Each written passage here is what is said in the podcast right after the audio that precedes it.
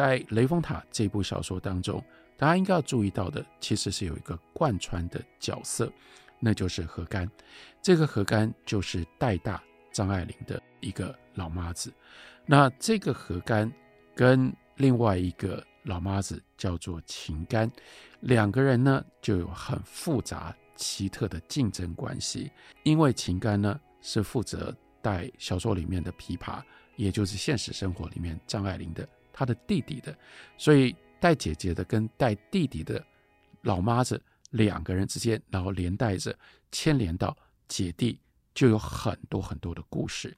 这些在小团圆里面曾经整理，有一部分作为回忆曾经呈现过，可是，在雷峰塔里就写得更仔细。例如说，雷峰塔里呢就有这么一段：吃饭的时候常常有些菜。林林子的就是他弟弟，弟弟不能碰，为什么不能碰呢？因为他要生病，所以有一些忌口，有一些菜不能给他吃。对这个小男孩来说，菜不给他吃，他当然就很不高兴，他就会哭闹。那这个时候呢，带弟弟的情干，他就会干什么呢？拿姐姐帮弟弟出气。那所以呢，怎么做呢？如果弟弟吃完了，这个姐姐还没有吃完。秦干就会说：“哎呀，贪心的人没个底。”批评这个姐姐说：“你看，吃个饭可以吃这么久，你吃的有完没完呢？”啊，用这种方式，弟弟看听到了，说姐姐被批评了，弟弟心里就好过一点。那因为被人家这样批评，姐姐心里也不舒服啊。姐姐会做什么事呢？姐姐呢，下一顿饭她吃的就比较快。那这个时候，秦干也有话说，秦干呢就会跟何干，就是带。琵琶的老妈子说：“哎呦，吃到咬了舌头吗？”那这个何干呢？何干当然知道这个意思，然后就会问小孩说：“你干嘛吃这么急啊？”那小孩还没回答，秦干就在旁边就唱了：“咬舌头贪吃鬼，咬腮肉饿死鬼。”所以吃得慢也不对，吃得快也不对。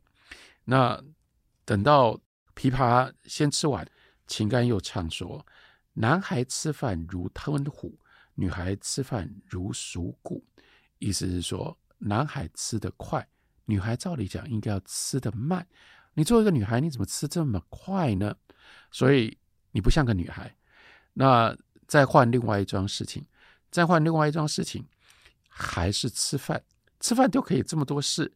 这个我们小时候也曾经有过的，就是拿筷子，拿筷子呢，如果琵琶。筷子拿得高，哎呀，这个时候秦干呢，他就预言说：筷子抓得远，嫁得远；筷子抓得近，嫁邻近。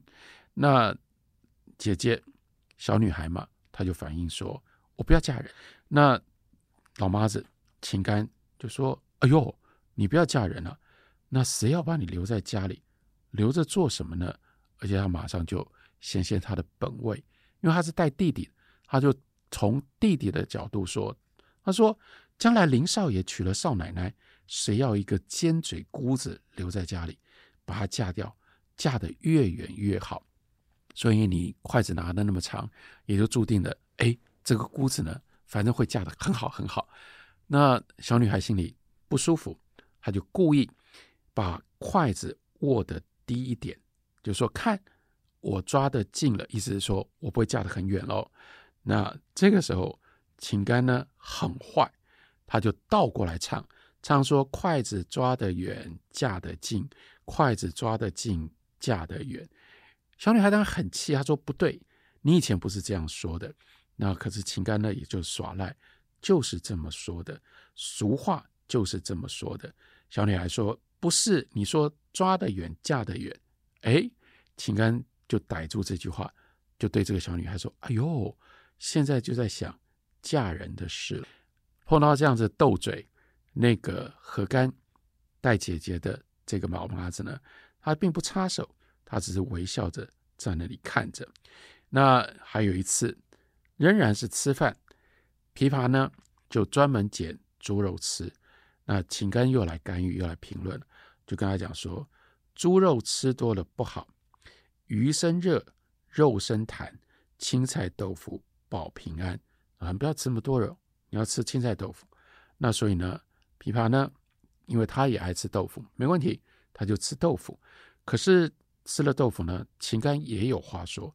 秦刚说：“豆腐软像竹条，一下肚变铁片。”这小孩女孩很气啊，她说：“你自己说豆腐好啊。”秦刚说：“豆腐是好啊，豆腐是好东西。可是呢，豆腐呢一落到胃就会变硬。再来，还有一次，这个弟弟呢掉了一只筷子，秦干马上就说：‘筷子落了地，四方买田地。’哎呀，好兆头。可是如果轮到姐姐掉了筷子，这个秦干就换了话说。”筷子落了土，挨揍又吃一嘴土。琵琶就告诉秦干说：“不是，我会四方买土地，因为筷子落了地，四方买田地。我会四方买田地。”秦干就说：“女孩不能买田地啊。”那小女孩不服气，说：“女孩跟男孩一样强。”秦干就说：“女孩是赔钱货，吃爹妈的，穿爹妈的，没嫁妆。”甩都甩不掉，儿子呢就能够给家里挣钱。小张爱玲在小说里的琵琶，他就说：“我也会给家里挣钱。”然后秦干说：“你是客人呢、你不姓张。”在小说里说：“你不姓沈，你弟弟才姓沈，你姓什么呢？你姓碰。为什么你姓碰呢？碰到哪家是哪家？你现在根本不知道你自己姓什么。”然后这个时候，小说里的这个小女孩就很生气。就说：“我姓沈，我姓沈，我姓沈。”然后这个时候，何干终于说话了，就说：“别那么大嗓门，年轻小姐不做兴，乱喊乱叫的。”啊，秦干呢，打蛇随棍上，连带你的老妈子都说话，当然就要训他一下，说：“哎呀，你这个脾气呢，将来只好住在独家村。”这个时候，琵琶受不了了，闹别扭。他说：“我不跟你说话了，把碗放下。可是呢，碗里面还没有完全吃完饭，剩下了几粒米粒。秦干追在后面，在背后又说：‘碗里剩米粒，嫁的男人是麻子。’其实小说里有非常多这种关于下人的各种不同的描述，而且更重要的还有一件事情是，这些下人他们代表的是旧社会。”可是张爱玲不只是年纪小，所以她成长的时代已经改变了。更重要，他有这样的一个母亲。如果母亲在他身上有一些什么样的烙印，也就在于等到母亲回来了，我们在小说里清楚地看到他母亲所给予他的压力跟给予他的影响。母亲是一个新女性，去了英国回来了之后，把小脚放大了，然后就要跟他的父亲离婚。跟他父亲离婚了之后呢，还有很多他自己的男女的关系。更进一步的是，他对于这样的一个女儿，她有她教女儿的方法。小说里面也就写到了这么一段：她的妈妈这个时候回来了。妈妈回来呢，有妈妈的规矩，吃晚饭上洗手间躺下休息，妈妈就开始训话。要注意健康，受教育最重要，不说谎，不依赖。然后呢，跟他们说了这么样一段话：老妈子们都是没受教育的人，他们的话要听，可是要自己想想有没有道理。不懂可以问我，可是不要太依赖别人。老妈子当然是忠心耿耿，可是就是何干，表示是带你的老妈子，也不可能陪你一辈子。他死了，你怎么办呢？我今天在这里跟你讲道理，我死了呢，姑姑当然会帮你们，可是姑姑也死了呢，人的一生转眼就过了，所以呢，要独立，要努力，要自己独立，免得将来后悔。我们这一代得要力争，才有机会上学堂，争到了也晚了。你们不一样，早早开始，想做什么都可以，可是一定要受教育。坐在家里一事无成的时代过去了，人人都需要有职业，女孩男孩都一样。现在男女平等了，我一看见人家重男轻女，我就生气，我自己就受过太多罪。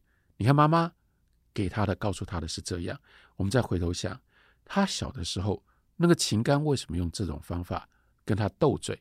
因为秦干就清楚地代表了重男轻女，而且当秦干这样跟他斗嘴的时候，带他自己的何妈何干都不会有反应，因为何干也是重男轻女的。所以这个小说另外一个非常有趣精彩的地方，如果张瑞芬提醒我们，小说记录了妈妈如何伤害他，我们不要忘了，小说另外帮我们记录的是这些真正把他带大的老妈子又如何伤害他。我们就看接下来，他听到了妈妈这样说，他就觉得真应该让情干听听啊。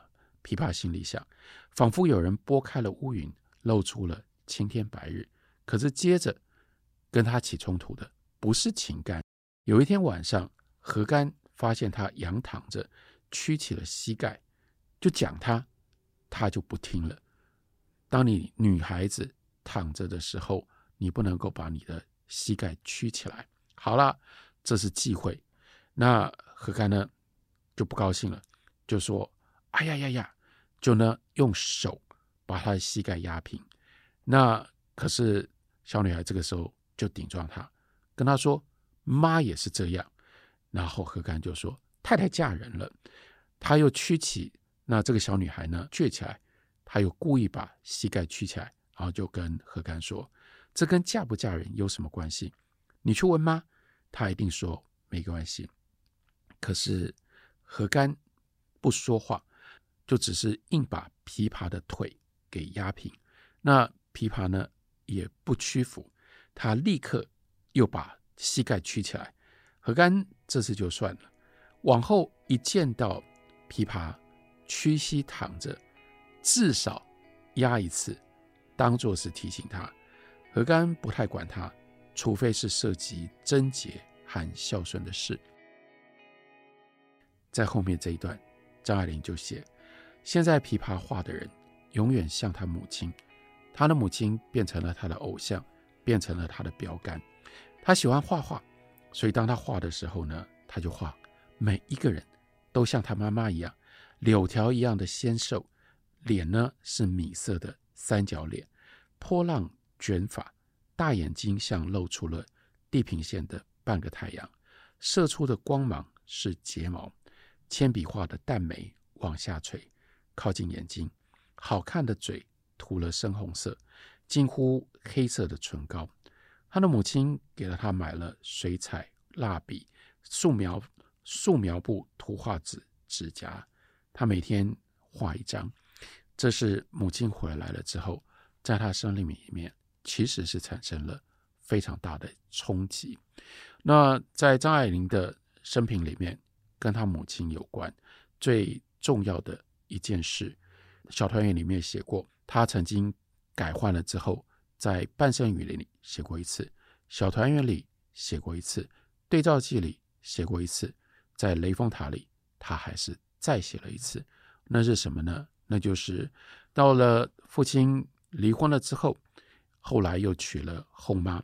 这个后妈跟张爱玲起了冲突，那后妈打他，张爱玲就还手，以至于他的父亲大发雷霆，不止打了他，而且把他关起来。不过，在小团圆里，我们会看到非常微妙的一个差别，那就是他特别凸显了，因为一路都在讲琵琶跟老妈子之间的关系，所以我们会看到这个时候他比较仔细的描写，当他被父亲打了，他被父亲关了，再下来发生什么样的事情？我们看他写说，他被关了，给关在楼上，琵琶听见。脚步声稀稀疏疏，隐隐有人说话，一臂往楼上走，倒像有高跟鞋的声音。他很想冲出去看看是谁，当然最有可能是荣珠的姐妹。即便是亲戚，如果就是别人是亲戚，他们不会愿意插手家务事，给孩子撑腰照父母的饭，帮着女儿一路打出去，只会规劝她回家，眼前别引人注意的好。免得给锁了起来，等人走了再说。那结果呢？是谁来了呢？是姑姑来了，还有贺伯伯。那琵琶喜出望外，他们是怎么知道的呢？他没打电话过去，应该是珊瑚打了电话过去。接下来呢，何干就跟他讲说：“你待在房里，一步也不要跨出这个门。”再下来，他就转着这个念头，他想说，等到姑姑呢跟贺伯伯他们一下楼，他就要冲出去，跟他们一道走，到了大门口再拆散他们，放他们两个走，独自拖姑姑回来。如果能够做到这样，到了大门口，他们想要再把他抓回来，一个人抓回来就没有那么容易了，因为毕竟不能够在大门口众目睽睽底下拳打脚踢。那门警也不能拿枪威胁姑姑跟贺伯伯，他想象不出来这个贺伯伯会打架。可是呢，有个男人总能够壮壮胆。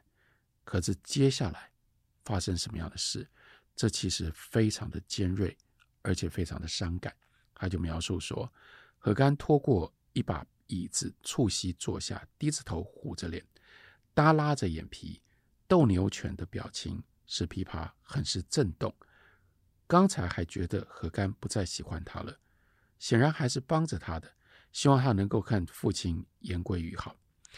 于是何干就冷酷的对着地板说：“现在出去了，就再也回不来了。”琵琶没有说话。何干说的一点也不错，可是他也知道这个家里再也没有使他留恋的地方了。这是张爱玲。写这段经验，过去没有仔细写过的，他只写在《雷峰塔》里。那就是这一段的紧张，是他跟何干的关系。何干是从小把他带大的一个妈子，你想想看，他是这样描述的：两个人一起等着下楼的动静，几近一步一步的拖下去。他不忍看何干，他顽固决断的表情透着绝望。琵琶小时候总明明白白表示，他更相信母亲的判断。年纪越大，也让何干知道自己的看法更可靠。可是两个人对面而坐，摆出这种争斗的姿态，他猛然觉悟到，不应该、不能再伤何干的心，不把他年深月久的睿智当一回事。一出了这个门，非但不能回这个家，也不能回到何干的身边了。于是两个人一动不动坐着，各自锁在对方监视的眼光当中。不等最后一刻，我绝不妄动。琵琶在响，他们听到生气的叫嚷，两个人都纹丝不动，都觉得起不了身，到门口去听个究竟。然后还听到姑姑紧迫的声音在楼上喊，夹杂的爸爸的怒吼，还有呢贺伯伯焦灼的讲理。听到他们提到了。巡捕房，这正是琵琶第一时间想要找的人。突检鸦片，顺便拯救他。他也听到，好像是讲到了医院要验伤吗？还是姑姑提醒他父亲上医院戒毒的事？那姑姑以前总是说，我还得跟他大打出手，把他弄了进去。我救了他的命，因为是姑姑跟妈妈强迫叫他的爸爸去戒毒的。但是这个时候。没有时间让他纳闷，脚步匆匆下楼，他心里乱极了。楼上无论是什么情况，他都还可以趁此跟他们闯开大门。场面一乱，连苍蝇也飞过了。这个时候，何干一口气说完一句话：“千万别出去。”琵琶怕极了，何干不再爱他，柔顺的服从了，心突突的跳着，听见一个声音说：“大好机会溜了。”大好机会溜了，因为跟何干的关系，因为跟何干的感情，所以他没有闯出去，没有闯出去，结果就是他被关了半年的时间。他被关了半年，当然也就彻底改变了他跟何干的关系。后来他终于逃出去，转而跟他的母亲住在一起。《雷峰塔》也就是《The Book of Change》的上部，它的结尾。也结在一个很特别的地方，那是结在火车站，那是琵琶去送何干。何干这个时候要离开沈家，离开他们家了。那十几年的时间带着他，真正陪着他长大，他们两个人要分手了，因为是在车站。我们看这段说到北车站并不近，他在车站大门等，他买了各半磅的花椒盐核桃和玫瑰核桃，因为这种东西很贵。他相信何干在上海虽然住了三十年，绝对没吃过。所以这个时候呢，纸袋上渐渐渗出油来了。我们甚至因为大家很多人对于朱自清的背影有很深刻的印象，我们甚至可以说这是张爱玲的背影，只是这不是父亲或者是母亲，而是一手带大他的何干。他要跟何干分别，然后他就看见何干坐着黄包车，包袱抱在大腿上。两腿之间夹着灰白色水牛皮箱子，头后面还抵着一个网篮。他平静地向周围张张望望，高贵的头型顶上光秃了一块，在扁扁的银发下闪着光。然后他就叫他大姐，然后呢，接着说：“大姐，何干要回去了，你自己要照应自己。”琵琶把核桃。